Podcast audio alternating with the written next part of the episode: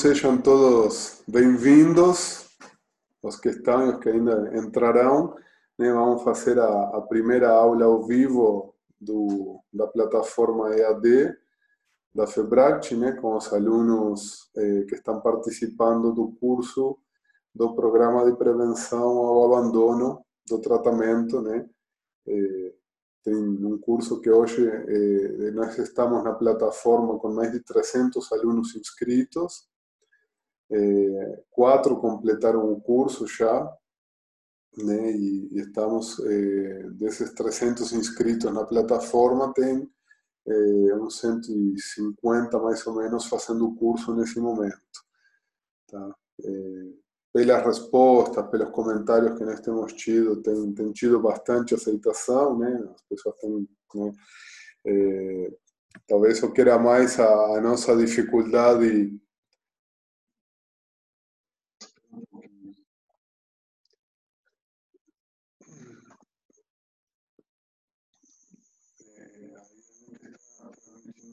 ela, não sei por que, que está ativado isso aí.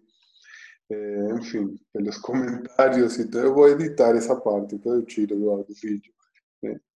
É, aí depois é, fazemos o corte. Bom, então, pelo que temos visto, né, os, é, tem gostado bastante, tem tido facilidade de acesso. Uma das eh, las nossas ansiedades, ver se, se as pessoas iam conseguir navegar pela plataforma EAD, se ia ser fácil, se ia... Então, eh, momento presencial seria então, tirar dúvidas, trazer comentários, trazer experiências, né? Tem muita coisa desse curso, desse tema, né? Que, que é muito do dia a dia de quem está na frente da comunidade terapêutica, né? É, como eu já falei nas aulas, então, né? É, agora eu quero ouvir de vocês, então, que, que, que gostariam né, de fazer comentários e perguntas, quem quiser comentar primeiro, né, como está sendo, o que tem sentido do curso, alguma coisa. Então, quem quer começar? Né? Pode mandar mensagem, levanta a mão, levanta a mão. Como só um pouquinho, se levantar a mão no vídeo, eu vejo ainda, né? Temos 15 pessoas agora. Quem gostaria de começar? Eu vou escolher, então. Vai, começa a Célia aí, tá? Eu desmutei aqui, calma aí. Assim, posso falar então, né? Vai. Ah, então, é, é, em primeiro lugar, eu, eu quero parabenizar essa iniciativa, porque uma das dificuldades que a gente sentia aqui no Centro-Oeste, né, é a distância física, né, de, de estar junto num curso é, em outro estado, né? E também a dificuldade, porque muitas comunidades é, não têm os recursos, né? De deslocamento das pessoas, de hospedagem, etc. Então, é, esse ensino à distância, ele está sendo assim, ele está aproximando, ele está trazendo a possibilidade da gente estar mais juntos, né? A nível Brasil, de, de, no sentido de nivelar o conhecimento, né?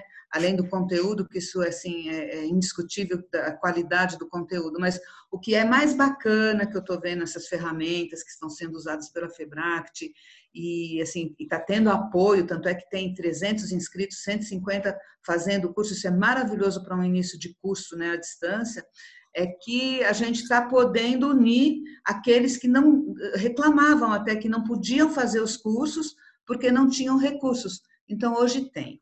Então, é, parabéns, né? E, e, essa interação também, a possibilidade da gente tirar dúvidas, isso é bem bacana. Então, é, acho que já, já deu certo, viu, Pablo? É seguir em frente. Legal. Muito bom. E vamos. Aqui o Márcio está levantando a mão, né? Só de ter achado a forma já, já merece ser o próximo. Depois você fala de novo, Célio.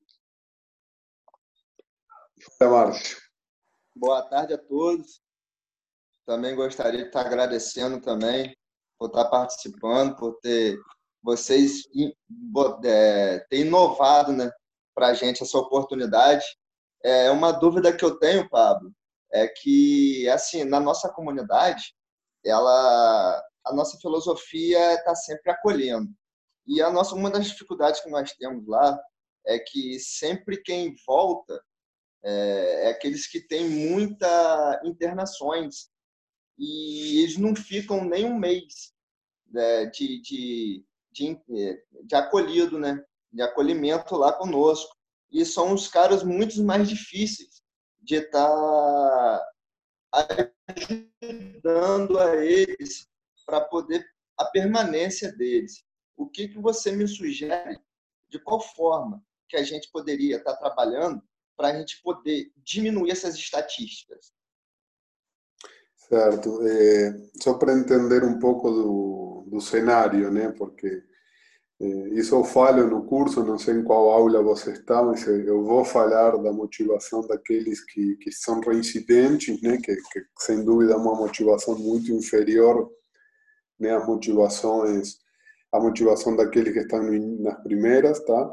É, outra coisa, se algum algum dos participantes também quiser comentar né, em cima do que outro pergunte, né? Agora o Márcio perguntou se algum de vocês também quiser comentar sobre o que ele está dizendo, né?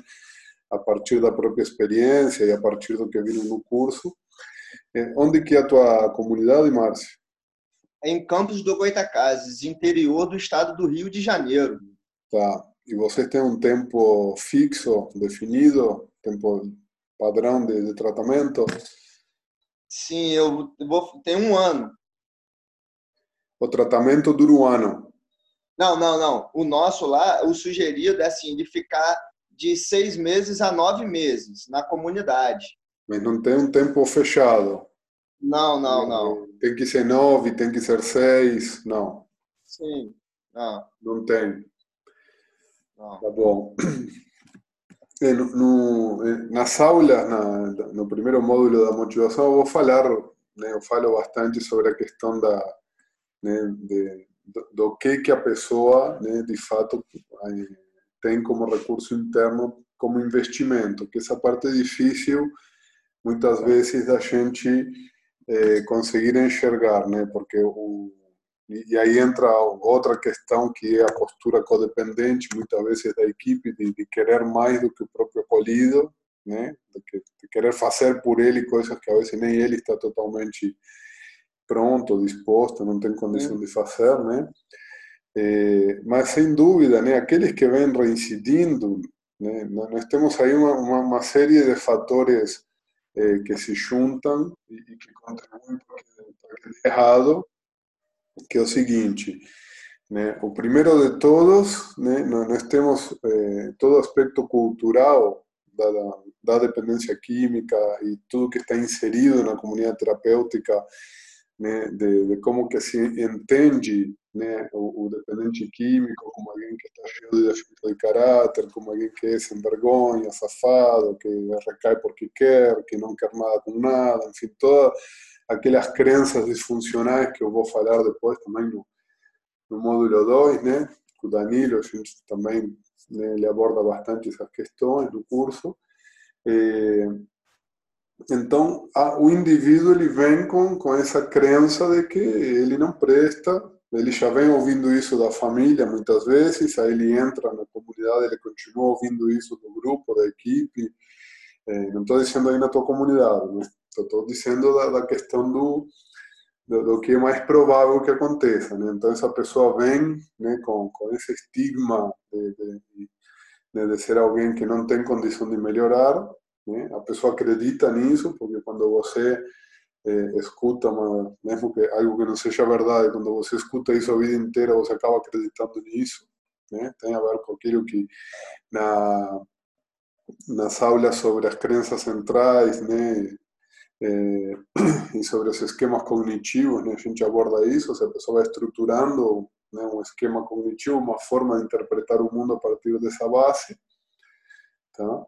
Por outro lado, essa pessoa que tem muitas internações, além dessa questão do estigma interno, familiar, equipe, tudo, né, a chance dessa pessoa ter passado por vários lugares, um pior que o outro, é muito grande.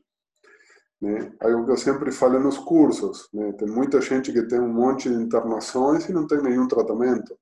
Nunca teve um tratamento, nunca foi tratada, nunca foi oferecido para essa pessoa condições reais né, de se tratar. E, em função disso, esse não tratamento aumenta mais ainda né, esse estigma, porque a pessoa não se trata, não recebe os recursos mínimos que precisa, então ela vai recair mesmo, mas como recai, ela acredita que a culpa é dela e a família também acredita, porque né, é sempre é muito mais conveniente né, culpabilizar né, o dependente do que a comunidade fazer autoanálise e dizer o que, que faltou da nossa parte. É, não sei quais de vocês chegaram já no final do curso, mas no último módulo, quando eu apresento os instrumentos de avaliação, um deles, né, um dos instrumentos de avaliação que eu, que eu apresento, e vocês vão baixar isso, é o instrumento da, da autoanálise da equipe, da instituição. Né, como que a equipe vai olhar para ela e para a instituição como um todo para entender o, o que, que faltou institucionalmente e profissionalmente. Não, não que a culpa necessariamente seja da equipe? A ideia não é buscar culpado, né? mas é encontrar o que você disse, o que fazer. Né? Então, voltamos à questão. A pessoa passou por vários lugares, provavelmente a maioria muito ruim, né? provavelmente muitos locais involuntários, clandestinos, que a pessoa apanha, que a pessoa acaba né, tendo uma série de violações básicas de direitos, então a pessoa já vem traumatizada também. Isso é algo que é muito recorrente. Eu, no meu tempo de trabalho, eu tive muitas vezes essa situação. Eu acredito que também deve ser algo comum para vocês no dia a dia, né? Encontrar pessoas que chegam totalmente resistentes, né? Com as figuras, né? Monitor, coordenador, não quer nem contato, porque já tem essa ideia de que vai ser alguém que vai prejudicar, não alguém que vai ajudar. Eu não é. Tá? É, então, percebam que, que até agora eu estou falando de elementos que não tem nada a ver com a pessoa, tem a ver com o ambiente que a pessoa está se mobilizando há, há décadas, às vezes. Né? Algo que não é do indivíduo, é daquilo que a pessoa teve como ambiente que acabou condicionando esse comportamento de, de, de interno, de não acreditar na sua capacidade, não acreditar na recuperação, não acreditar que aquele lugar pode oferecer algo para ele, que nunca ofereceram, de acreditar que a equipe está lá só para sacanear ele, que é o que geralmente acontece, né? Quando essa pessoa chega num lugar bom, e aí eu vou responder a tua pergunta, Márcio, partindo de que essa pessoa chegou numa comunidade de verdade, tá? Que esse é o inicial de toda a conversa, né? Ou seja, a pessoa tem que, tem que estar num ambiente terapêutico, de, de real, senão também não adianta. Então, né, o primeiro é a desconstrução. Essa pessoa foi para um tratamento por, por aquela curva motivacional que eu falo no início, na, na aula 3, né, que a pessoa vai por reforço negativo, está sofrendo, né, sabe que tipo, ela vai para um, uma autocondena, né? porque o tratamento, a internação é tida como uma punição, muitas vezes, não como uma oportunidade. Então a pessoa aceita né, essa punição porque está muito ruim lá fora, mas não porque acredita que isso vai impactar profundamente na sua vida. Né? Faz sentido o que eu estou falando? Sim? Tá? É, então, o ponto inicial é a equipe tem que mostrar, se está numa comunidade de verdade, a equipe precisa saber que tem essa, essa pessoa que chega com múltiplas internações vem com essa carga, né? esse já é um dado, né? e que na, na, entrevista inicial a gente já sabe, você pergunta quantas internações você tem, ah, tenho 15, pronto, esse é o cara que não vai aderir, que vem com todo esse trauma, que vem com toda essa carga, né? Então, esse é um dado que, que, a, que, que eu digo na, nas primeiras aulas, né? a responsabilidade pela permanência é nossa, então eh, somos nós que temos que, que captar esse dado e dizer, bom, eu preciso mostrar para essa pessoa que ela está num lugar diferente. Né? é preciso que essa pessoa consiga enxergar que ela tem possibilidade de ter algo novo, algo que nunca teve, enfim. E aí, né, que parece que o Márcio perdeu a, a conexão. Mas e aí cada um, né, aí você vai se aproximando, né, muitos vão ficar arredios, agressivos, hostis, você vai, você vai se aproximando de acordo com, com quanto a pessoa permita e, obviamente, nesse período inicial, né, o estabelecimento do vínculo né, é fundamental. E não é, necessariamente a imposição de regras, disciplina, né, que a equipe fica muito angustiada em ficar querendo que a pessoa siga regras, né, como se isso fosse o segredo da história. Né, e seguir regras está muito longe de, de ser a solução. Né? Então, seguir regra é consequência. Né? A pessoa que encontra sentido no processo, ela vai passar a seguir as regras porque para ela fizeram sentido, não para evitar punição. Seguir regra para evitar punição, se, se qualquer comunidade que faça isso, está contribuindo para que a pessoa crie mais trauma ainda né, de tratamento. Então, para que a pessoa reafirme que realmente né, é mais do mesmo. Tá? Então é o vínculo inicial, e sem dúvida são os primeiros 30, 40 dias né, que isso vai acontecer, porque depois a pessoa começa a baixar um pouco a poeira e vai embora, porque aí ela não, não, não vai investir numa coisa que não acredita mesmo. Então realmente a equipe precisa, né, nesse primeiro momento, eh, tomar esse dado das múltiplas internações como um dado né, que coloca essa pessoa num risco iminente de abandono ou de não adesão. Alguns até ficam porque não tem para onde ir, mas não aderem também. Né? Que esse é outro problema. Né? Já não é o abandono do tratamento, mas é o nem, o nem ingresso ao tratamento de fato. Né?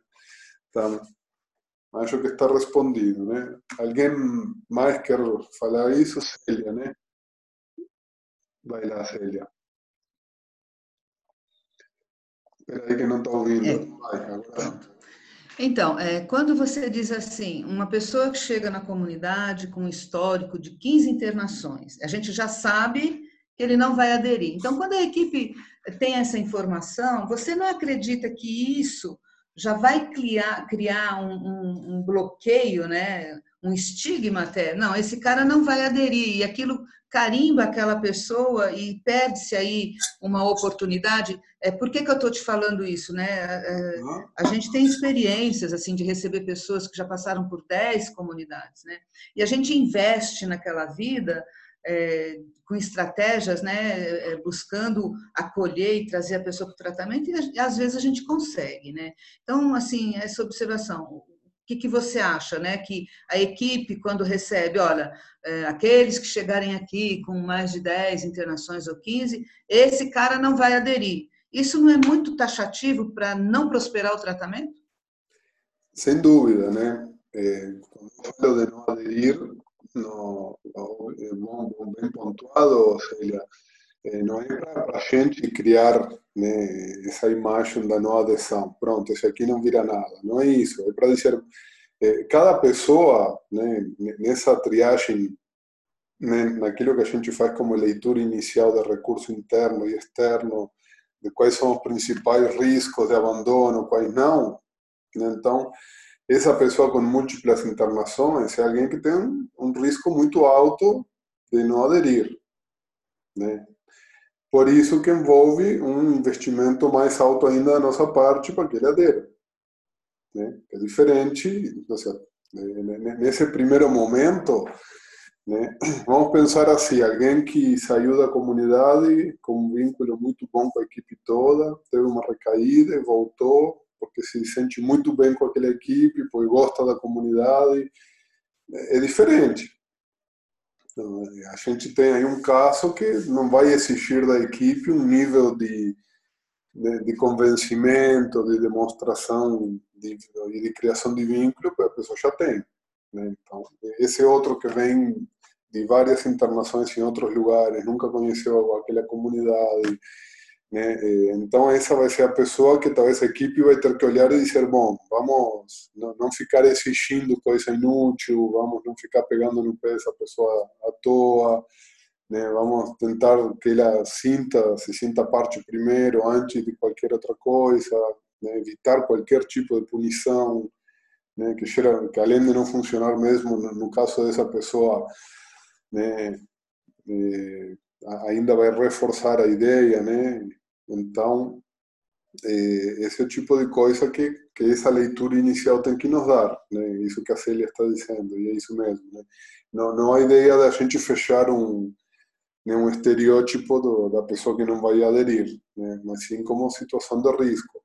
Que mais ou menos, não, não, não sei em que parte do curso estão todos, né? Mas é, uma das coisas que eu mostro nas pesquisas que nós fizemos é a questão de que, por exemplo, pessoas empregadas que têm trabalho, eh, elas têm 10 vezes mais chance de abandono do que aquelas que estão sem emprego. Tá? Isso significa o quê? Que ah, quando chega a pessoa empregada, vou falar, bom, isso aqui vai embora, nem adianta. Não. Justamente, essa pessoa chegou empregada, né, está no, no auxílio doença, enfim, está tá com uma situação mais estruturada fora, significa que eu vou precisar criar estratégias que contemplem esse dado, né? Porque estar empregado é uma coisa boa, ter um emprego, ter uma empresa, ter um escritório, pessoa um profissional liberal, tem, enfim, tem um recurso externo que outros não têm. Eu não posso negligenciar esse recurso, ele tem que entrar no pacote. Assim, quando tem um déficit, que é esse caso da pessoa que, que tem essa, essa cognitiva de, de, de, pela sua história. Lembrem que né, é, essas crenças centrais, essas, esses esquemas cognitivos né, tem uma história, essa pessoa aprendeu, então tem esse problema estruturado pela história, isso tem que entrar no pacote, né, isso tem que ser analisado né, pela equipe, ter uma intervenção específica como essa, por exemplo, de, de, de deixar um pouco as regras e a disciplina de lado para focar no vínculo, né? que o resto vai vir naturalmente, tá bom? O Zulier, você estava levantando a mão no, no dedo mesmo, né? Tem a forma de levantar a mão aqui, mas tudo bem. Por enquanto, como tem 17, eu estou vendo, né? Pode falar. É, Boa tarde a todos. É, obrigado pra, pela oportunidade. Eu, como a gente costuma às vezes dizer, a males que vem também. Né? Nós estamos vivendo um momento ruim, mas o seu curso online foi está sendo fantástico, pelo menos para mim, porque eu eu tô eu estou de quarentena na clínica onde eu ainda estou num processo de eu trabalho numa clínica de internação involuntária, certo? Mas essa, essa empresa ela tem duas clínicas, uma involuntária masculina e uma mista voluntária, certo? E eu já participei, eu já fui internado três, é, quatro vezes, certo? E na, foi na, na primeira vez foi que eu conheci a dicção. Até então eu não sabia o que era dicção nem tampouco um adicto. Eu, meu problema é com álcool, né? Apenas com álcool já é muita coisa, muita destruição na vida das pessoas, principalmente da família.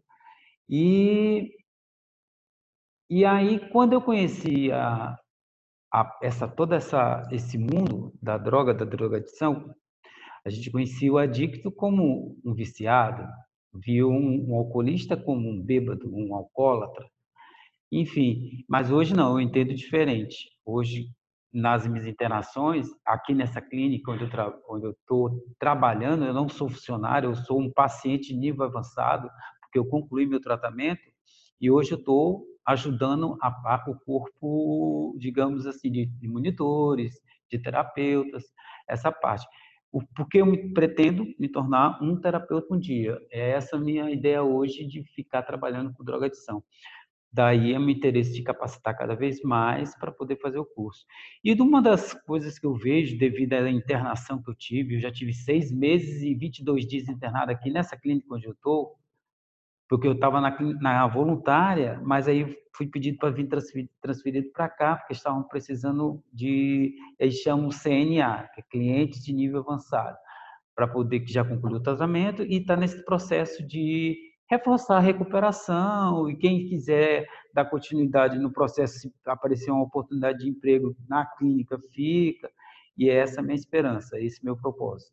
Enfim, o que eu vejo muito entre o hoje aqui na clínica é mista, né, mas eu também via muito isso lá na clínica na voluntária, é que o, as pessoas, os, os pacientes, os clientes, eles têm assim uma que fala muito é, tem muito a ver um pouco com o que o, o Márcio Felipe comentou da comunidade dele.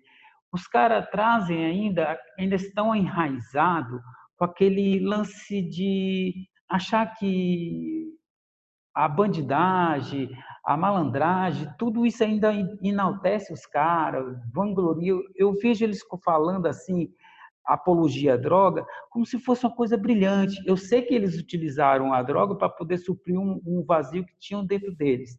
E mas só que aí eles saem dessa comunidade, saem e são ah, é uma ah, é uma clínica voluntária, mas ela é particular. Desculpa te interromper. Tenta ir na pergunta, assim eu posso te responder e, e se tiver outros que queiram falar no tempo. Desculpa. Certo. Não, não, tudo bem. Eu, o que fazer com, esse, com essas pessoas que ainda têm esse pensamento de marginalização, de achar que isso é bonito, e com isso eles voltam a usar a droga tranquilamente, porque eles não tiram isso dele. Como trabalhar a cabeça dos caras para que eles esqueçam esse lado da droga que só vai levar à bandidagem, que no caso é o que eu vejo, né? Uhum. O que, que você me ajudaria nisso? Nessa sua Legal. experiência de vida? Vou responder então, vamos nessa. Não sei se todos chegaram também, né? Que tem elementos do curso que respondem essas questões. Eh, numa das aulas, né, quando falamos de reforço concorrente, o Danilo aborda essa questão, né? No segundo módulo, nós eh, trazemos o exemplo da Ratolândia, né, do Rat Park, que mostra, né, eh, não sei se todos aqui chegaram nessa parte, ou conhece, quem não chegou talvez já conheça, mas né, eh, eu, eu, vou descrever bem brevemente, né, para contextualizar a minha resposta, porque não fique solta para quem não viu ainda, né. Eh, a experiência da, da Ratolândia é a que de, eh, desmistificou, vamos dizer assim, o conceito da dependência química a que traz um conceito mais avançado das adicções, né, das dependências no geral. Né? Lamentavelmente, ela não colhou cientificamente, não sei porquê. Né?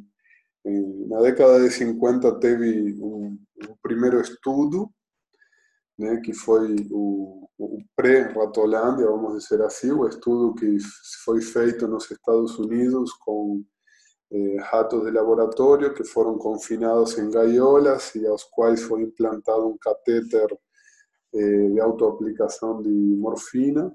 Né? Então, o, eh, rato aprendia a apertar uma barra e, ao apertar essa barra, era, né, ele recebia dosagem de morfina e eh, ao longo do, do, estudo se chegou à conclusão, né, se verificou que todos os ratos que estavam nessas condições, eles se auto-aplicavam morfina até morrer, de overdose, paravam de comer, paravam de tomar água, e eles acabavam morrendo.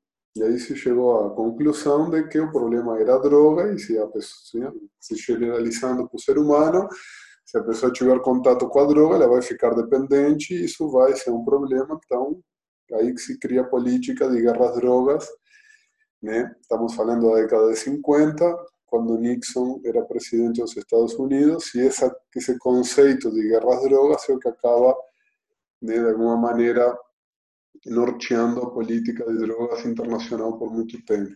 Né? É, imediatamente depois desse, experimento, né, dessa experiência, aí vem o Bruce Alexander, que é um, um cientista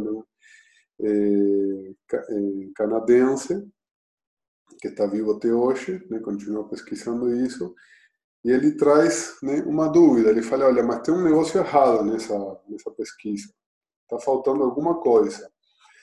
Né? porque imagina você, qualquer pessoa que está em uma gaiola, que está restrita de qualquer tipo de reforçador, de estímulo, de coisas né, interessantes, e acho que hoje né, a humanidade está vivendo muito bem essa gaiola, né, de quanto que está restrito, de, tantas, de tantos reforçadores, de tantas coisas né, que a gente gosta de fazer e hoje não pode, e aí você acaba se atraindo muitas vezes por coisas que você não se atraía antes, por falta de, de repertório, por falta de possibilidades, né? Então, o que o Bruce Alexander questiona é dizer, bom, será que o problema está em que o, o rato tinha né, uma atração fatal por essa droga, ou será que ele não tinha mais nada lá nessa gaiola? Que a única coisa interessante que ele tinha para fazer era né, receber a sua dosagem de morfina e nada mais. Né? E aí ele faz de novo o experimento, replica o mesmo processo inicial dele, só que vai para uma segunda fase e cria essa ratolândia, que é um ambiente que se simula o ambiente natural do rato, onde ele tem outro rato para socializar, para procriar, um ambiente para brincar, tem né, eh, possibilidade de movimento, enfim, tem uma série de outros reforçadores, de outros atrativos nesse eh, nesse outro espaço que ele chama de Ratolândia, justamente. E nessa Ratolândia ele coloca também água pura e água com morfina. E a absoluta maioria dos ratos, né, alguns até experimentam água com morfina, mas são pouquíssimos os que mantêm o consumo, né, porque atrapalha a convivência. Né? O rato fica entorpecido e prefere não continuar. Aí depois, ainda para evitar um confundidor, que se chama na pesquisa, eles falam que talvez a morfina pode dar um sabor amargo à água, eles agregam açúcar à água com morfina, para ver se tem um resultado diferente. Mesmo assim, a absoluta maioria acaba ficando só na água né, pura, não preferindo a droga. E depois vão para a última fase da pesquisa, que é tirar os ratos que estavam nas gaiolas, já dependentes da morfina, e colocar na ratolândia. E aí, né, a absoluta maioria deles, né, progressivamente, vai interrompendo o consumo da água com a heroína e ficando só com água pura. Por quê? Porque tinha um monte de outras coisas interessantes para ele fazer naquele ambiente, naquela ratolândia. Tá? E aí o Bruce Alexander ele traz uma outra realidade que faz muito sentido, mas nunca virou política pública até hoje, o problema não é a droga, o problema é a gaiola. Né? E a gaiola em que a pessoa está que é o problema. Enquanto a pessoa estiver na gaiola, né, a droga vai fazer sentido. Tá? E isso, para responder à pergunta do Sulier, que é a seguinte, por que que para alguns a bandidagem né, faz sentido? Porque é o único que eles têm, é o único grupo em que eles se sentem aceitos, é o único grupo em que eles têm pessoas de confiança, é o único lugar em que eles se sentem em casa. Então eles vão querer isso. Né? Não é que eles gostam da bandidagem, né? é que eles gostam de como se sentem lá, porque aquele é um grupo que aceita eles, aquele, aquele é a ratolândia dele. Tá? Essa pessoa não vai largar da bandidagem a troco de nada. Assim como a pessoa larga da droga a ela só larga da droga quando encontra uma coisa melhor. Que esse deveria ser o objetivo final do tratamento, que a pessoa descubra coisas bem melhores do que a droga, bem melhores do que a bandidagem bem melhores do que aquilo que tinha antes, para que aí a pessoa faça uma escolha que não é tão difícil quando você tem que escolher entre uma coisa que você gosta e outra que parece ser bem mais legal ainda.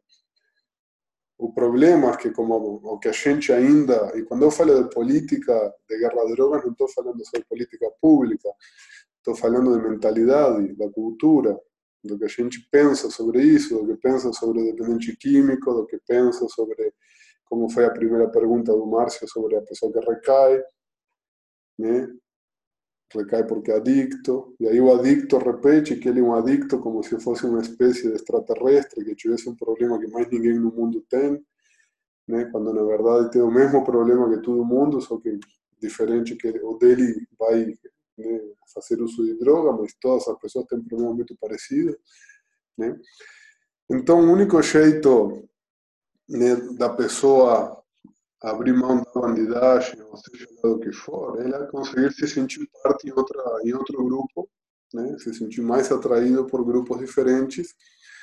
E é por isso né, que nós, né, na FEBRACT, sempre apontamos para né, a importância da pessoa estar inserida nos grupos durante o tratamento, da pessoa ter acesso a grupos diferenciados, da pessoa poder ir para grupos externos, ter contato com o mundo externo durante o processo, não deixar isso para depois. Então, a pessoa conhecer a ANA, um grupo religioso, um grupo de esporte, do que quiser, mas conhecer esse grupo, como que a pessoa vai substituir o seu grupo, que pode ser qualquer um desses, por um melhor se ela não tem o melhor. Se ela está trancada num lugar que não pode sair, que não tem condição de ter acesso ao mundo externo. Né? E aí não estou falando de clínica involuntária, tem muitas comunidades voluntárias que tampouco permitem ou viabilizam que a pessoa tenha contato com o mundo externo, né? que descaracteriza o modelo em grande parte. Né? Então, assim, eh, todo o acesso que a pessoa vai tendo aos grupos externos vai propiciando que a pessoa troque. Né? Eu conto sempre nos cursos presenciais, né? na comunidade que eu coordenava, nós tínhamos grupos anônimos, tínhamos um grupo institucional de DNA, mas as pessoas participavam do grupo externo também, porque era importante, não, não era o programa, que também é muito importante, eram as pessoas né? Que é diferente quando você fala, ah, NA é importante, legal, vou pôr um grupo de NA dentro da comunidade, mas não é a mesma coisa, porque a pessoa continua dentro. Né? Tem que ser fora, porque as pessoas que ela vai encontrar fora que são esse grupo diferente. Né? O grupo de, de, de alguma questão cultural, enfim. Nós tínhamos muita gente que estava na comunidade que já era servidor dos grupos externos dentro da comunidade. Quando essa pessoa saía, já tinha seu grupo, não precisava criar um grupo, né? já estava criado. Né? Então, esse é um dos grandes desafios. Inclusive, isso que eu para quem chegou na, nessa o que são os reforçadores concorrentes na comunidade. Né? Porque quando a pessoa tem condição de fazer parte de grupos e isso faz parte do processo, isso contribui muito com a permanência. Né? Porque a pessoa não quer, pode, pode até querer ir embora, mas se for embora vai perder esse grupo, vai deixar de fazer parte de alguma coisa que ela está se sentindo bem. Né? Tá bom? Vou dar a palavra agora para o Marcelo. Está com a mão erguida aí. Fala, Marcelo. É, primeiramente, queria parabenizar pelo conteúdo do, do curso. É, uma das dificuldades que a gente encontra aqui né, com os acolhidos aqui na em nossa CT seria o quê? É, em meio a um grupo, é, muitas vezes é, tem algum acolhido que apresenta alguns sintomas de agressividade. E não somente uma vez, né? Essa semana a gente teve um caso, né, que foi a terceira vez que um acolhido é, ameaçou um outro. E a gente teve, eu, eu, na verdade tive que dar alta administrativa porque estava é, acabando é, colocando o grupo em risco, porque já atingia a terceira pessoa. É, qual seria a situação ideal para isso?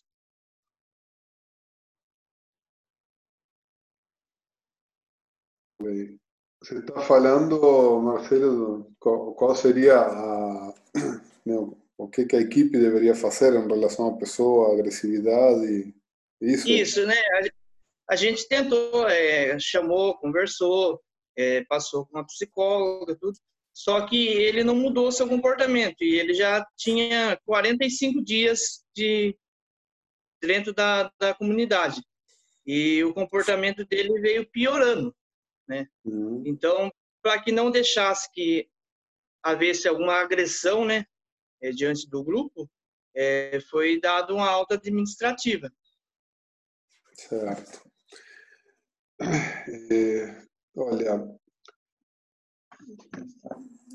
o, o, o poder que a equipe tem, né, muitas vezes acaba sendo né, até um pouco irrestrito, que é um dos riscos que tem nas comunidades. Né?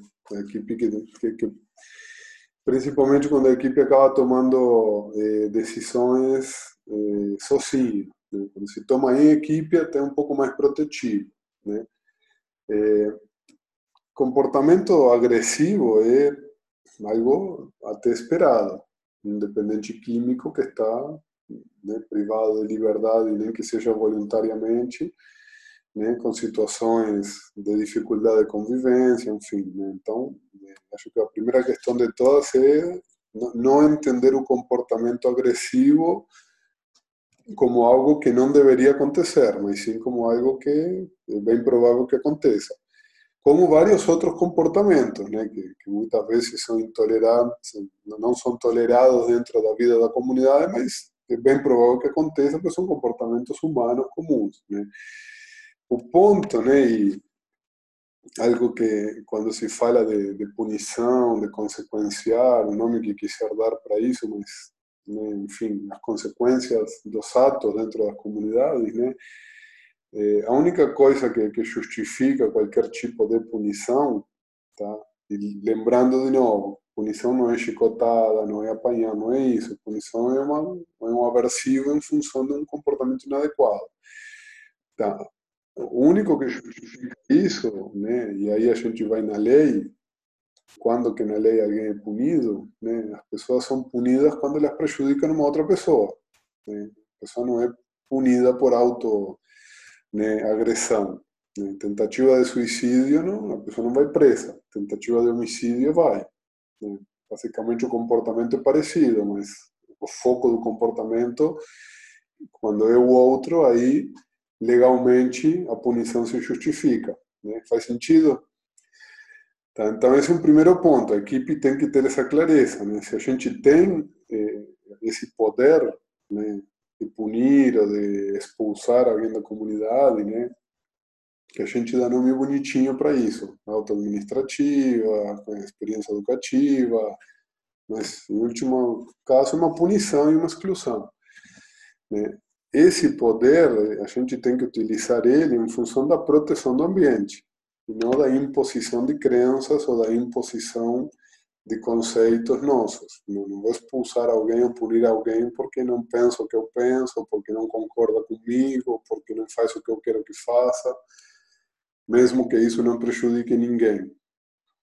Entende? Então esse é um primeiro ponto, entender se, se o comportamento que a gente vai consequenciar ele tem um impacto para o ambiente ou tem um impacto para o sujeito. Né?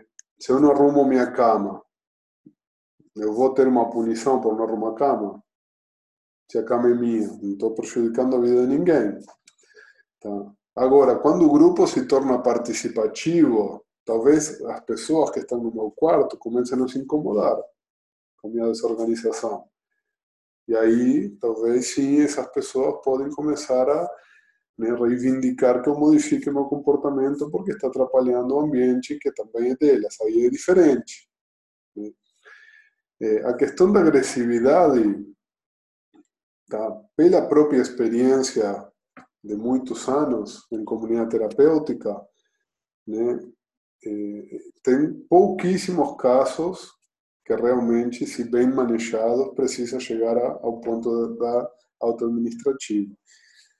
Né? O problema é que, normalmente, eh, algumas pessoas da equipe acabam né, adotando postura né, inadequada, acaba se sentindo confrontado por aquele que está sendo agressivo, principalmente se a agressão vai direcionada à equipe. Então acabam de alguma maneira utilizando esse poder que tem para medir força com o acolhido, para tentar se né, mostrar quem que manda aqui, coisas desse tipo, que aí, sem dúvida, a coisa cria, ganha uma proporção né, é, muito, muito maior da que poderia ter. Né?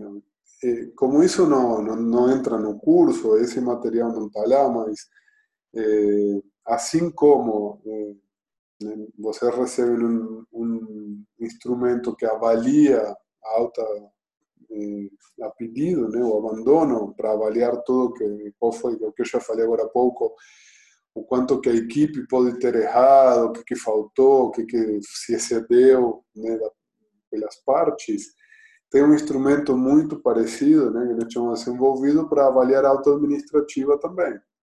Né? Será que essa auto-administrativa poderia ter sido evitada se houvesse tido um manejo diferente? né? quais foram os atores envolvidos, daqui a pouco a gente começa a ver que toda a auto administrativa desse tipo tem sempre o mesmo monitor, a mesma pessoa envolvida, tem sempre o mesmo contexto, então não estamos falando de um problema institucional e não daquele sujeito, né? Porque a cultura de culpabilizar o outro, e falar, bom, ele que não, eu não queria, é sempre mais simples, né, essa resposta, mas quando isso começa a ser algo bastante recorrente, aí não. Quando o grupo é participativo, né, uma das questões mais básicas da comunidade terapêutica é a gestão compartilhada, né, esse é o conceito inicial da comunidade terapêutica, né, todo mundo que está na comunidade é membro da comunidade e, portanto, participa de, de, toda a gestão do processo, que é o que a gente traduz né, na prática na Assembleia Comunitária, em que todo mundo, todos os acolhidos e a equipe discutem as regras, a vida, as atividades, as ações na comunidade. Se o grupo é ativo, esse, quando tem um caso que realmente é perigoso, é nocivo para o grupo, o grupo traz isso na Assembleia.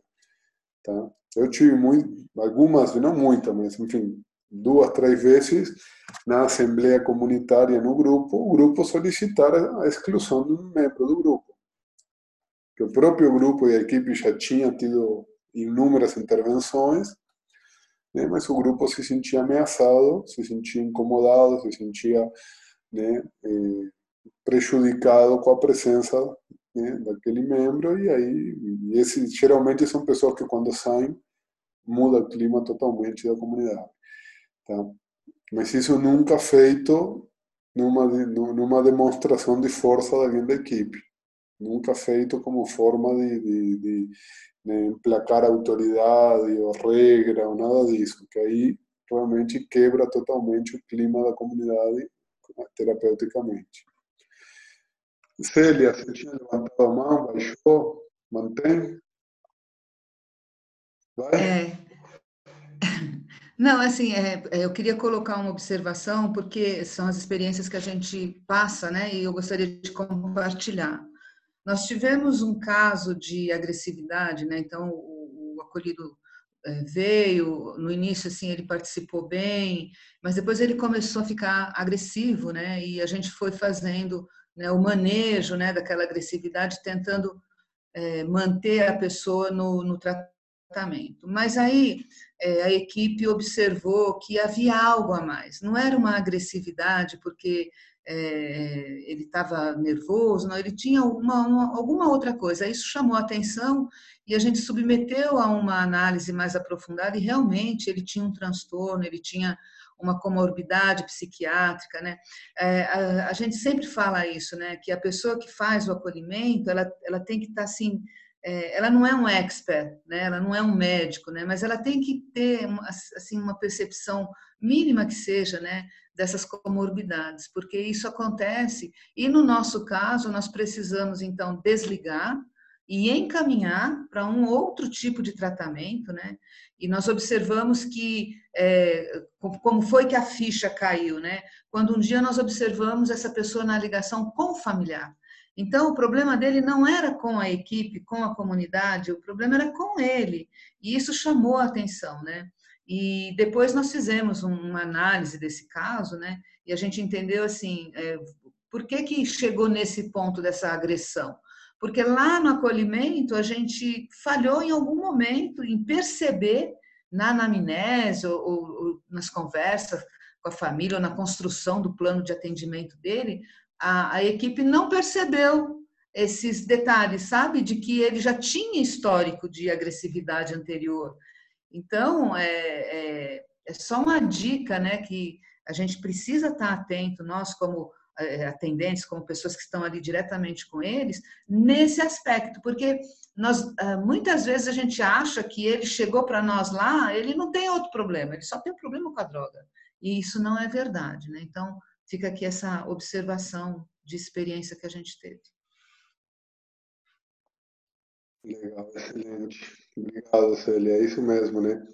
Porque tem essa questão também? De que pode ser né? ou não necessariamente, às vezes, um, transtorno estruturado, pode ser né, um, episódio, porque vamos pensar também a pessoa entra, está passando por um período de abstinência, que já mobiliza, né, altera né, eh, questões neuropsicológicas, né, tem a questão de entender a agressão como eh, parte da, do recurso de comunicação, né, porque esse é outro ponto, né, eu sempre falo nos cursos presenciais, eh, às vezes né, a maneira em que essa pessoa cresceu e aprendeu a se comunicar foi agredindo, brigando, xingando, esse era o, né, o ambiente, esse era o repertório familiar aceito, né, ou, né, sei lá, essa pessoa, como falou o Zulier, vem da bandidagem, vem do ambiente de rua, onde ser agressivo não somente bem aceito como é necessário,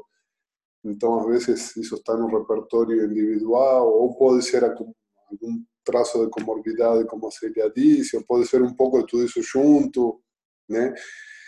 É, o ponto mesmo é esse, né? O que a Célia falou muito bem. Se a gente olha só a droga, né? Ah, você veio aqui para parar de usar droga, né? Já começou errado, já, e não vai funcionar. Né? A pessoa não vai para parar de usar droga numa comunidade terapêutica.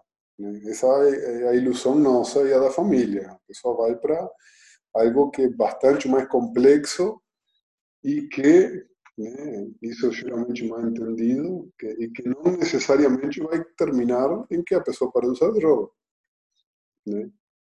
Porque esse é o desfecho que a gente gostaria que tivesse. Às vezes não é o que a pessoa quer ou que ela consegue. Né? Então, então esse é, a, é a maneira em que a gente analisa né, tudo que vai acontecer. Seja bem-vindo aí, Marcelo. Apareceu agora aí, né? Vou desmutar ele. Todo mundo entra mutado, Marcelo. Quem quiser participar, levanta a mão, manda uma mensagem para ir fazendo as perguntas, tá? Certo? Tem mais alguém? A show está muito quieta. O que está acontecendo, show?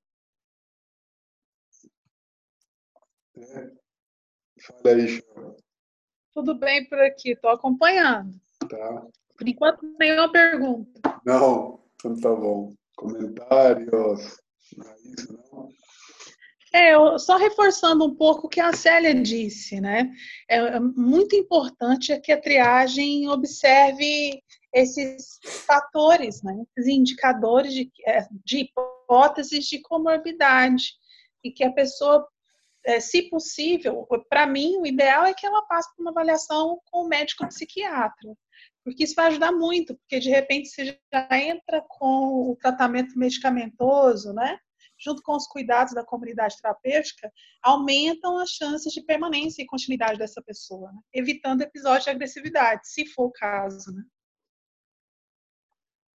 Perfeito. Inclusive, eh, uma das pesquisas que eu apresento no, final, né, que isso apareceu tanto na minha pesquisa de mestrado quanto de doutorado, é que as pessoas que, tiver, que estavam em tratamento medicamentoso tiveram menos índice de, de abandono e de abandono precoce né, anterior a 90 dias do que aquelas que não estavam. Né? O que corrobora com isso que estão falando, de que de fato, né, que esse é o ponto. Eu sou um pouco é, reticente em relação ao conceito de como a comorbidade é vista geralmente, tá? Que não é isso que a Sheo e a, e a dizendo que está totalmente adequado, mas eu tenho visto em outros em muitos lugares uma supervalorização da comorbidade, tudo é comorbidade. A pessoa teve qualquer oscilação, ah, ela tem um transtorno e também não é isso.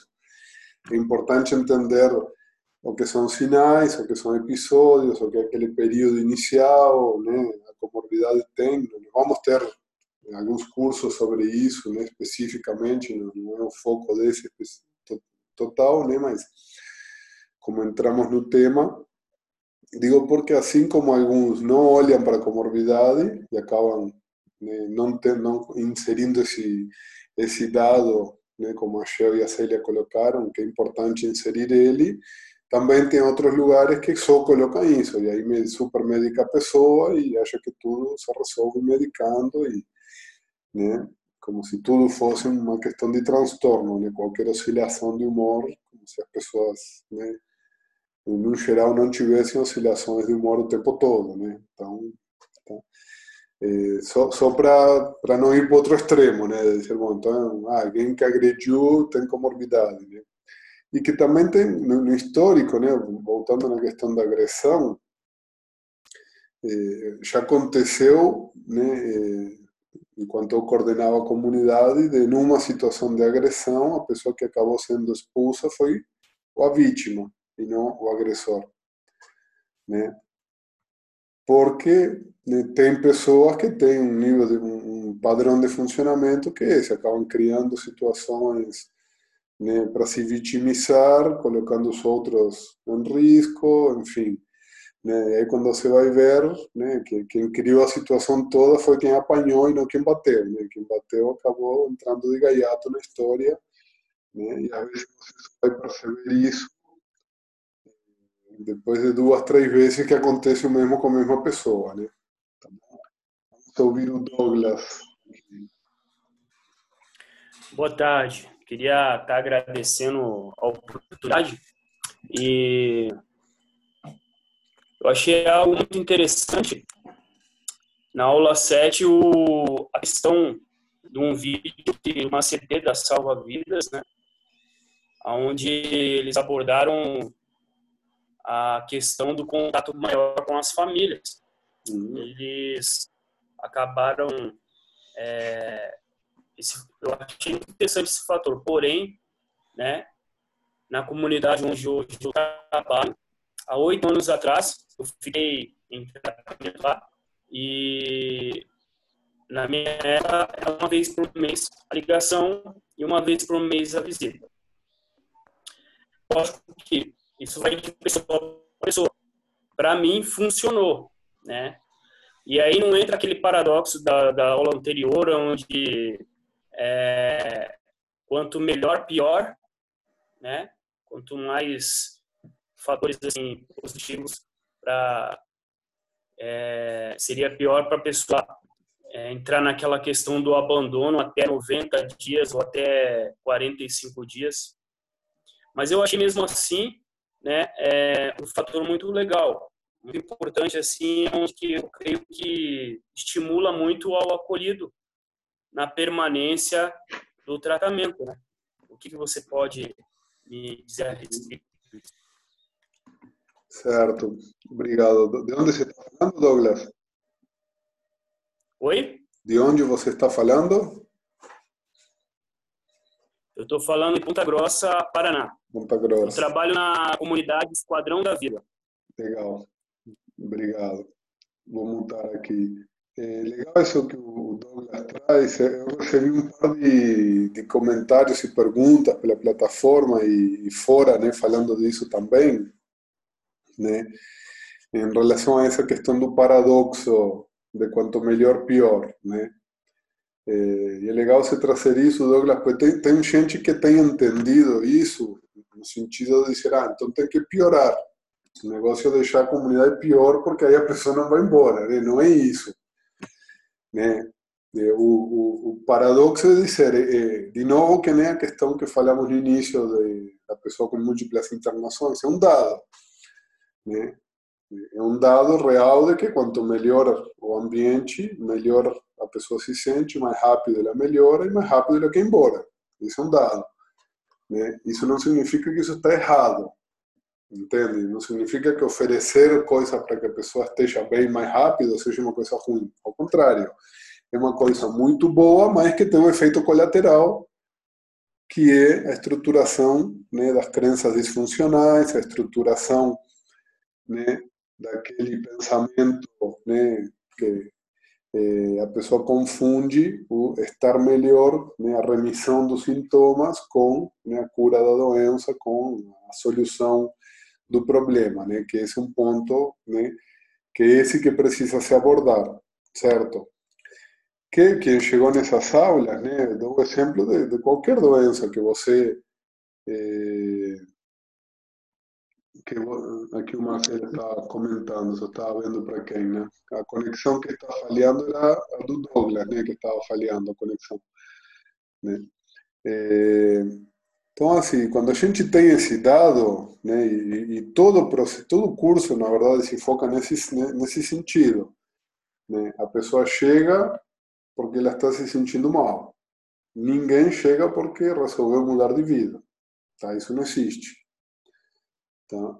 Como ela está se sentindo mal, qual é o objetivo de, de alguém que está se sentindo mal? É se sentir bem, basicamente. Né? Se você vai para o médico porque está com dor de cabeça, o objetivo é que não doa a cabeça. Né? Você não quer sair de lá neurologista, o expert em dor de cabeça, ou não quer descobrir nenhuma outra doença nova que você não tenha nesse momento. Né? Basicamente isso. Logo, o que, que significa isso? Que a hora que esse sintoma inicial que levou a pessoa para dentro da comunidade desapareça, a motivação inicial vai junto. Né? Esse é o ponto que a gente precisa ter claro né, do processo. Né? O que levou a pessoa para dentro da comunidade é uma dor. E a hora que essa dor passe, a pessoa vai embora. Ou começa a querer ir embora. Porque aí o custo começa a ficar muito alto. Tá? Esse é o ponto. Para que me serve esse dado? Porque eu preciso né, ir acompanhando esse tempo de melhora da pessoa, porque quando essa motivação inicial desapareça, né, quando aquela dor que levou a pessoa para dentro desapareça, isso é produto do tratamento, isso é bom, tem que desaparecer mesmo, ou diminuir, até se tornar tolerável.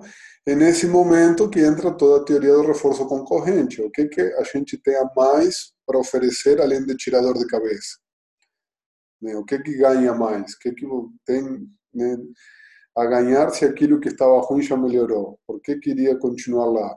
Né? E aí entra de novo né, a estruturação do programa ajustado à individualidade de cada um. Né? Quanto mais padronizado seja o programa, né? por isso eu perguntei para o Márcio na, na, primeira pergunta de se era aquele programa fechado de tempo. Quanto mais fechado for o programa, menos chance tem de atingir a individualidade e logo mais chance tem de, de ter abandono. Né? Quando o programa é o suficientemente flexível para ir entendendo cada tempo, cada momento da pessoa, ir tentando ofertar coisas diferentes, né, que sejam boas, né, boas para essa pessoa, na medida em que a pessoa vai desestimulando do anterior, tá? Porque eh, o ponto talvez mais difícil é entender isso, desse estímulo inicial, esse que vai aparecendo, é sinal de melhora, né?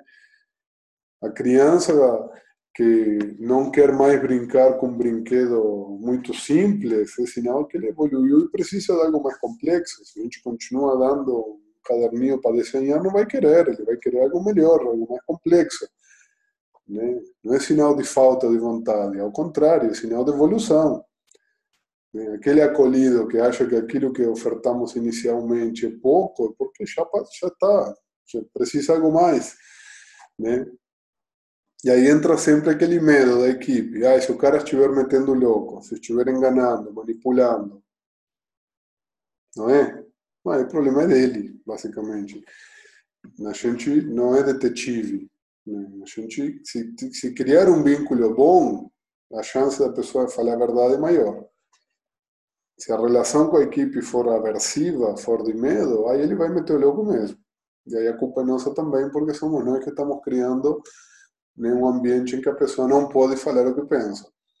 Tá? Quanto mais livre for o ambiente, mais chance tem da pessoa ser ela mesma e falar o que pensa e não ter necessidade de mentir para a gente. Tá? Esse é o ponto principal.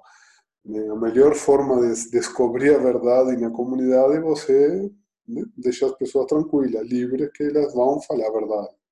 Elas só não falam a verdade porque elas aprenderam historicamente, aí voltamos naquela aprendizagem, na estruturação das crenças, no esquema cognitivo, de que toda vez que falam a verdade são punidas. Então elas deixam de falar a verdade. Não é assim que todos aprendemos isso. em alguns ambientes, que não dá para ser você mesmo, que senão você é punido. Né? E é problema, né? Algum, principalmente nas relações mais próximas, isso não pode acontecer. O Márcio de novo aí, com a mão levantada. Marcelo, Marcelo, você tem que levantar a mão no aplicativo. Eu vou te dar a palavra só quando você descobrir como. Nunca mais, né? Márcio, vai depois vai o Marcelo. É, obrigado por mais uma oportunidade. Até a Célia falou sobre que ela viu é, a agressividade do acolhido após uma ligação. O que você sugere de ser a ligação é, ela ser assistida ou não? Porque a gente é lá, a gente não adota esse, essa, esse método de ligação assistida, mas é, muitos é, apresentam um quadro de ansiedade pós-ligação ou até pós-visita também. O que, que você sugere para a gente estar tá fazendo uma melhor avaliação sobre até esse o que o Douglas falou também sobre isso aí, essa abordagem, essa visão que a gente possa criar para uma melhor ampliação da, da, da, equipe ou até minha mesmo sobre é, a agressividade do indivíduo pós, é, pós ligação ou pós visita. Obrigado, Douglas. É, assim, olha, deixa eu voltar aqui. É, primeiro, né, isso que você chama de ligação assistida é ilegal, certo? Tá? Logo, não é um recurso que a gente vai usar, né, assim como ler carta e esse tipo de coisa, né, a gente está violando né, a privacidade, isso está previsto no Código Penal, a gente não pode fazer isso. Mas, independente dessa questão legal, né, eh, tem uma questão que é cultural das comunidades, né, que é criar regra para evitar coisas que dão problema. Tá? E isso a comunidade é muito boa em fazer. Né? Por isso que a comunidade acaba virando um ambiente cheio de regras. Né? Porque tudo que dá problema para um, vira uma regra para todos, que enlouquece a equipe, que tem que cobrar coisas que não fazem sentido nenhum. Porque aquilo fez sentido para aquele, né? Porque o fato de um ou dois ficarem agressivos depois de uma ligação não significa que todo mundo vai ficar agressivo depois da ligação, ou de uma visita, ou do futebol, ou da TV, ou, entende? Ou seja, esse é um padrão nas comunidades. Uma coisa dá problema, então, em vez de tentar né, resolver isso com o indivíduo que teve problema, a gente cria uma regra para todo mundo e a gente cria um problema para nós e para os outros. Né? Ou seja, criou outro problema que não tinha antes geralmente. Tá? Então, é, vamos pensar uma pessoa comum, né, na sua casa. É normal ficar agressivo depois de determinados tipos de, ligação? Qualquer pessoa. Não, depende da ligação que você tenha, né, você pode ficar agressivo. Ou não? Então, o que, que é o problema? Ter a ligação ou o conteúdo daquilo que aconteceu na ligação? Né? Então, bom, se, se a pessoa está agressiva depois de uma ligação, a coisa mais lógica a ser feita é conversar com a pessoa para entender o que, que aconteceu na ligação. Porque provavelmente tem um elemento aí que a gente precisa incorporar no processo daquele sujeito. Porque a gente impedir que essa pessoa ligue de novo para a mãe, para o pai, para a namorada, para isso, não vai resolver o problema porque ele vai ter contato com essa pessoa de novo em algum momento. Então, eh, tem muita coisa que, que é interpretada como problema na comunidade que, na verdade, é dado. Né? A pessoa teve problema na ligação com quem? Por quê? Bom, então vamos trabalhar essa relação. Provavelmente vai continuar tendo problema com essa pessoa. E provavelmente, então, a gente precisa colocar né, a, a melhora né, na, forma como está estruturada essa relação dentro da, das, das pautas, dentro dos objetivos né, do plano de atendimento singular naquele período. Né. O problema é esse, né, a criação de regra para evitar o problema, né, que as comunidades têm como, como eh, cultura. muito enraizado isso. Tudo que dá problema se cria uma regra. Por isso que a comunidade acaba sendo um lugar tão engessado, porque tem muita regra para coisa nenhuma, ou para coisa que era para um ou para outro, e não para todo mundo. Né? Tudo bem? Marcelo, cadê ele? Agora sumiu o Marcelo, que não perguntou ainda. Né? Perdeu a, a vez, então.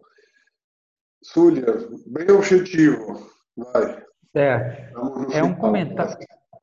É um comentário sobre essa agressividade. Houve um caso, aí eu queria saber se está correto o que a equipe fez. Houve uma agressividade de um paciente para com o outro e um quebrou a mão com o outro com o taco de sinuca. Isso na unidade voluntária. O que aconteceu? As famílias foram acionadas, o rapaz que agrediu pagou todo um tratamento da mão do outro, só que a família, a casa queria desligar o que agrediu. E aí perguntou para a família se ele poderia continuar o tratamento dele na involuntária, na unidade involuntária. E a família achou melhor que ele fosse para a involuntária. A equipe aí, no caso, é, fez o certo, ter tentado não deixar o cara sair naquela forma, naquela forma que estava e colocá-lo na involuntária, sugerindo para a família, foi correto? Sim, isso. É, tem, tem algumas situações que é muito difícil dar uma, fazer uma avaliação com um recorte da situação, porque tem mais coisa do que isso, né? Tá? É, e além de, da questão de para onde se encaminha e o quanto que a, a família pode interferir nisso, né? Tá? tem vários elementos ali da situação. Tá? É, sem dúvida nenhuma, a comunidade terapêutica ela tem uma das premissas básicas é que um ambiente livre de violência. A violência, sem dúvida, a violência física né, é uma das coisas que é, realmente não pode acontecer na comunidade, no sentido de que a equipe precisa preservar os outros, né? porque aí estamos falando, assim, como eu disse antes, de um prejuízo a um terceiro. Tá? Aí, com um grupo participativo, com assembleias, com um grupo que está operando junto com a equipe, né, como deveria ser nas comunidades, e isso pode ser algo compartilhado, né, deveria ser algo que o grupo participe também de, de avaliar o quanto que essa pessoa é um risco realmente ou teve uma situação atípica. Né que pode acontecer também, uma pessoa que é tranquila, que nunca teve problema nenhum, um determinado dia, num momento, né, acabou explodindo e, enfim, mas não é o padrão, ninguém se sente ameaçado por isso, é diferente. Tá? É, e aí você está misturando também a questão de tira de uma voluntária, manda para uma involuntária, que aí já cria um outro tipo de problema diferente, né? que é a questão de, de que às vezes se manda a pessoa para o lugar que tem, não porque seria melhor. Porque esse é um, dos grandes problemas que temos né, com a dependência química é, no Brasil. Né? As pessoas não, não têm muitas opções para onde ir. Né? Acabam indo para onde dá, né? para onde pode. E esse é um caso, por exemplo, né? a pessoa ir para um local involuntário só porque não tinha para onde ir, né? Realmente algo muito questionável como estratégia. Né? Vamos, se, se, se extrair isso, né? essa, essa questão de para onde foi, e dizer, bom, criar uma estratégia de encaminhar essa pessoa para um outro espaço, para não perder o processo por uma única situação de, de agressão, porque foi uma coisa atípica, aí, não sei se entendeu o que estou dizendo, mas aí tudo, eu acho que aí faz sentido, sim, né? Desde que, que o local que se encaminhe seja o, o adequado, esteja né, em condições realmente de receber essa pessoa. Né? Mas resumindo, né, a violência é coisa que, que tem que ser sempre muito bem avaliada e preferentemente em grupo, né? Quando se isso for recorrente ainda mais. Tá. É, bom, estamos. Está muito ruim. O Marcelo está ligado agora. A conexão está é... para todo mundo ou é a do Marcelo que está ruim? Não, mais ou menos. Né? Você queria falar, Marcelo? Fala aí. Ah, boa tarde, estão me ouvindo aí? Consegue me ouvir? Sim, sim. Opa, boa tarde a todos aí, muito bom estar compartilhando com vocês.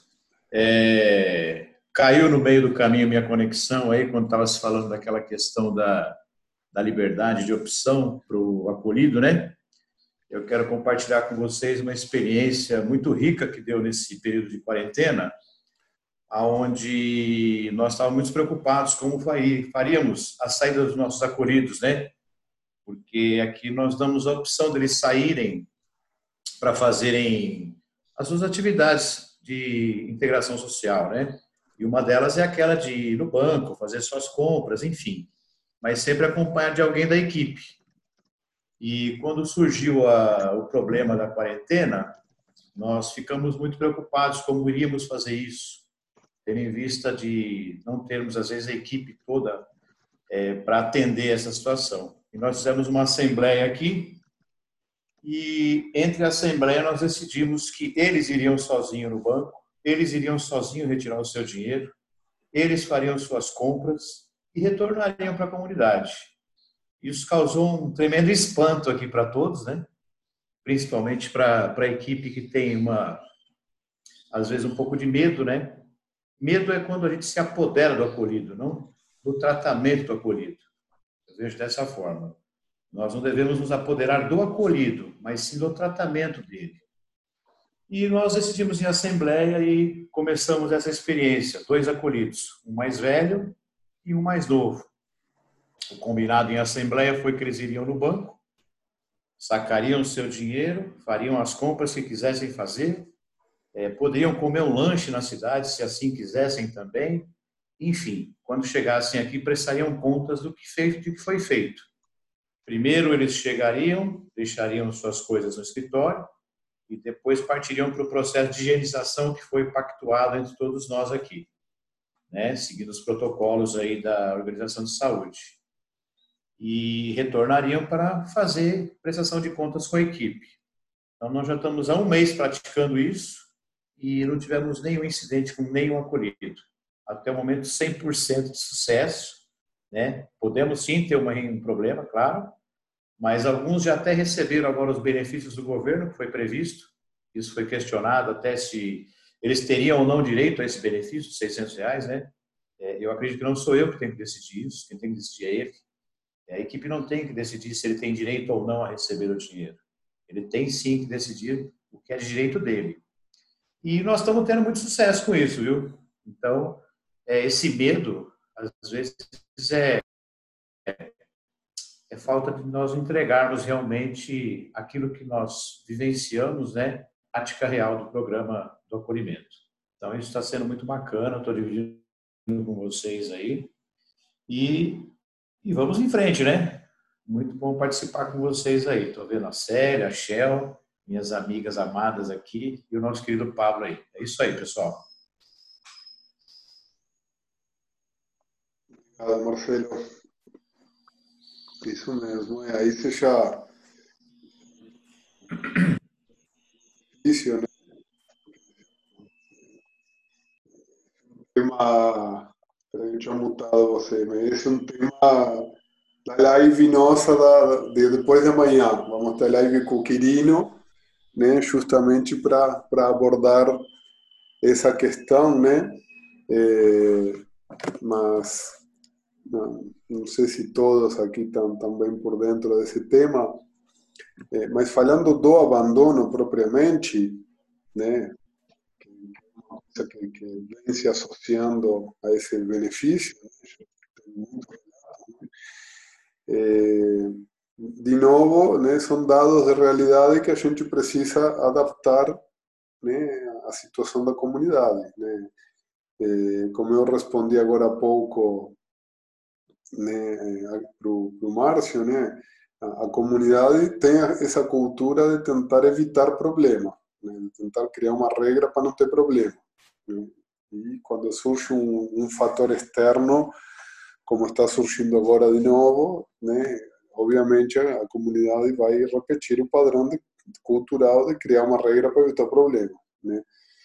É, uma experiência semelhante, obviamente, num contexto muito diferente, eh, há alguns anos atrás, né, e vocês que estão há bastante tempo em comunidade vão lembrar disso, eh, quando começou a possibilidade do saque do FGTS, né, acho que faz uns 4, 5 anos, deve ser, não lembro agora exatamente, mas eu lembro bem que nós estávamos com umas taxas de permanência excelentes, estava tudo redondinho na comunidade, aí surge esse negócio de saque do FGTS e começou a ir embora um monte de gente que ia sacar, e aí já ia o outro que tinha prometido que com dinheiro iam montar um negócio, iam fazer não sei o quê, então já iam três, quatro juntos, né? e aí começou esse problema, né? que o, algo que era para ser bom, né?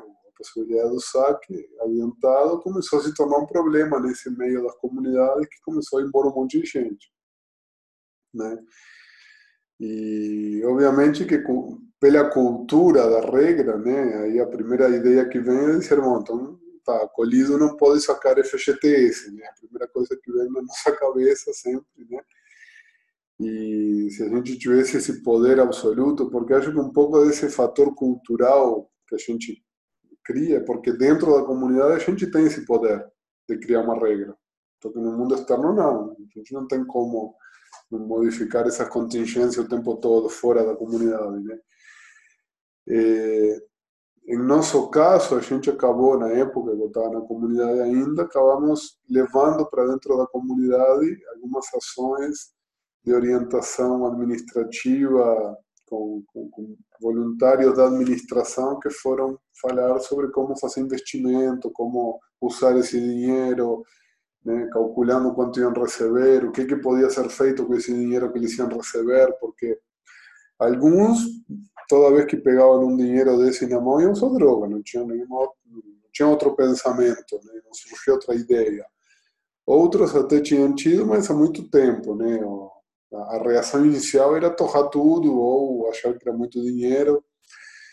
Então, essa implantação de, de, dessas aulas, vamos dizer assim, de, de gestão econômica, né, contribuiu bastante, mas até conseguir fazer isso, na época tivemos muitas perdas mesmo, né, em função de uma coisa que era para ser boa. Né.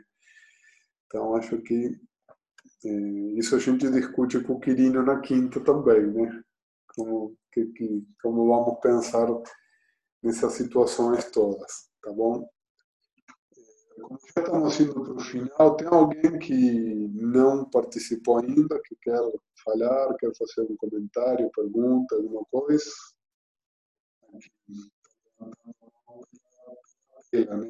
Tem sorte que por enquanto com pouca gente dá para ver, né? Outro dia na reunião da CICAD tinha 500 pessoas no Zoom. Na China que não dá para ver ninguém levantando a mão física, né?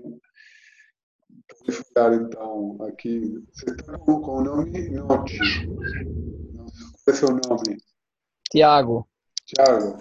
Isso. Tá bom. Olha só. De onde você é, Tiago? É, eu sou de Maceió, Alagoa. Maceió, Alagoa. Legal. Isso. Olha só, a, a questão de, de liberar essa, os acolhidos, eu achei bem interessante, né? É, a gente permite, mas também com a equipe do lado, né? Porque muitas das vezes o, o dependente ele é impotente, é, como você mesmo frisou aí, ele é impotente ao dinheiro, né? E, e, e como ele depara com essa situação, fica bastante entre ele e a rua, é, fica muito vulnerável, né? Eu, eu também concordo deles saírem é, e poder resolver as coisas dele, também esse auxílio aí do, do, do, governo, também eu apoio, a gente fez aqui, eu trabalho numa comunidade também aqui em Maceió, e a minha questão que eu queria ter falado, ontem o irmão falou, foi sobre essa questão depois da visita, né, a ligação, eles ficam muito estressados, eles ficam muito irritados. É, a gente também notou aqui sobre essa questão e que a gente é, é, pensou de que é melhor é, um ou dois acolhido é, meio estressado para você trabalhar do que botar a visita para todos, né? No mesmo dia. O que, é que a gente fez? Então, a gente conseguiu ver isso e conseguimos é, é, resolver vários problemas numa só.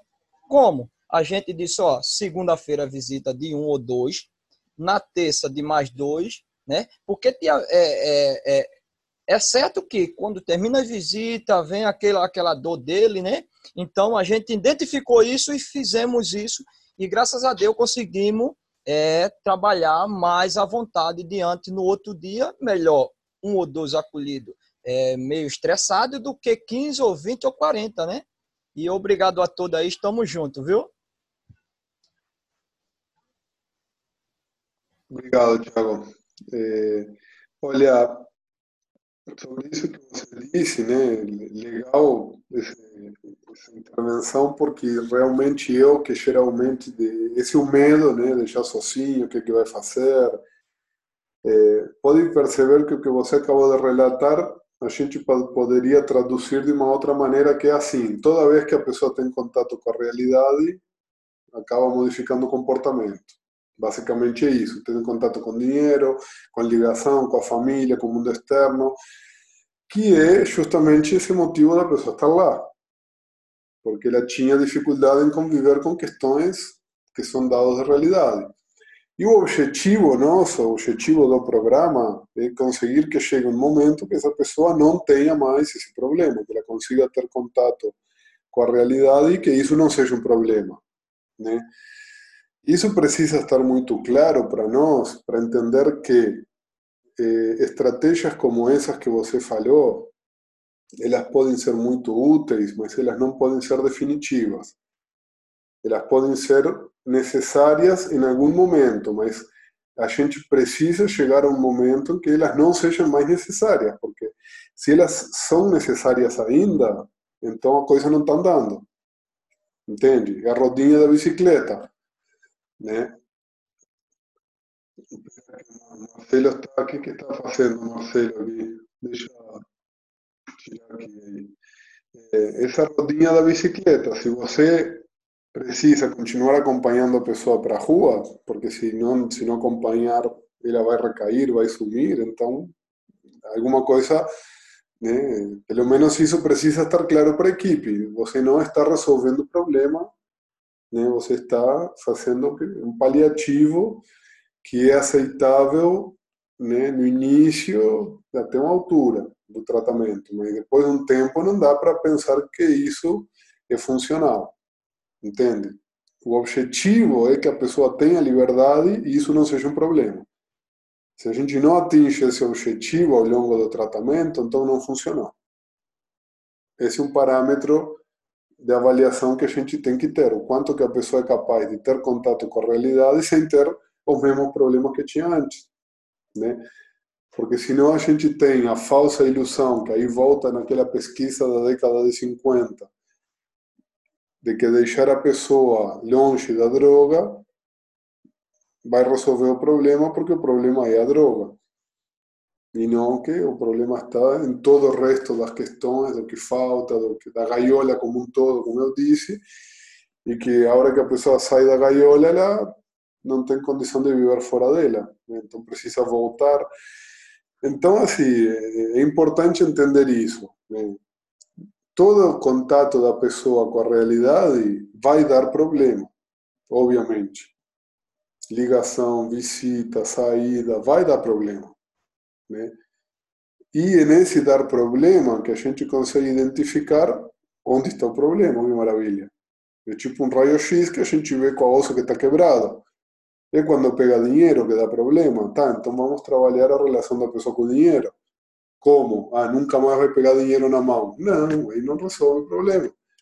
Entende? Ah, é quando fala com a mãe que tem problema? Legal, então olha que raio-x que nós tivemos. Tem um problema ali que precisamos ver ele. Né? Ah, ou é quando vai em determinado lugar, quando sai de visita. Então tá, então esse tipo de lugar, é, a exposição da pessoa à realidade é que nos dá a possibilidade de entender onde está o problema. Né? não o problema único, né? que esse outro mito que, que tem no meio da dependência química. Né? Como se a pessoa tivesse um tumor que a gente precisa localizar, extrair e aí está curado. Era lá que estava o problema, não é um problema, uma coisa que a gente vai extrair, mas são as coisas que, que os pontos problemáticos, né? Só que o único jeito da gente descobrir isso realmente é a pessoa tendo contato com a realidade, tendo contato com o mundo externo, né? Quando a gente faz né, visita assistida, ligação assistida, todo esse todo isso protegido, né? Além de algumas dessas práticas serem ilegais, eh, a gente está fazendo de conta que está expondo a pessoa à realidade. Então a gente não expõe de verdade, expõe mais ou menos, né? E portanto a gente não ensina a pessoa a lidar com essa realidade, porque ela tampouco está lidando com a realidade totalmente. Está lidando com uma meia realidade, e a gente está lá interferindo no meio, achando que está protegendo, não é? E aí, de novo, que eu sempre digo sobre isso, né? Esse, esse, esse medo de, de, perder o controle, essa sensação de ter que estar protegendo o outro o tempo todo, porque senão vai desandar. Isso é codependência. Isso não é sinal de saúde para nenhuma das partes, né? E a equipe fica doente, porque o codependente fica doente, né? A pessoa não evolui, porque a codependência não ajuda o outro a crescer, definitivamente, e aí ninguém melhora, né? Não tem como evoluir no tratamento da dependência química sem correr todos esses riscos. É impossível. Né? E o jeito é a gente entender que esses riscos, essas situações, elas são dados, de novo. Né? Senão, o medo maior sempre é ah, se a pessoa usar droga, né? como se, se fosse de novo o único problema. Se sai sozinha e usa droga, o que que faz? Tá? 40 chicotadas, expulsa e nunca mais olha para a cara, faz, é possível. Né? A pessoa sair, pegar dinheiro e usar droga, se a pessoa é um dependente químico, é a coisa mais provável que tem. Né? Então, tudo bem, pode ser que se a pessoa está com 15 dias, 30 dias no programa, também não vai sair sozinha a pegar 600 reais. Né?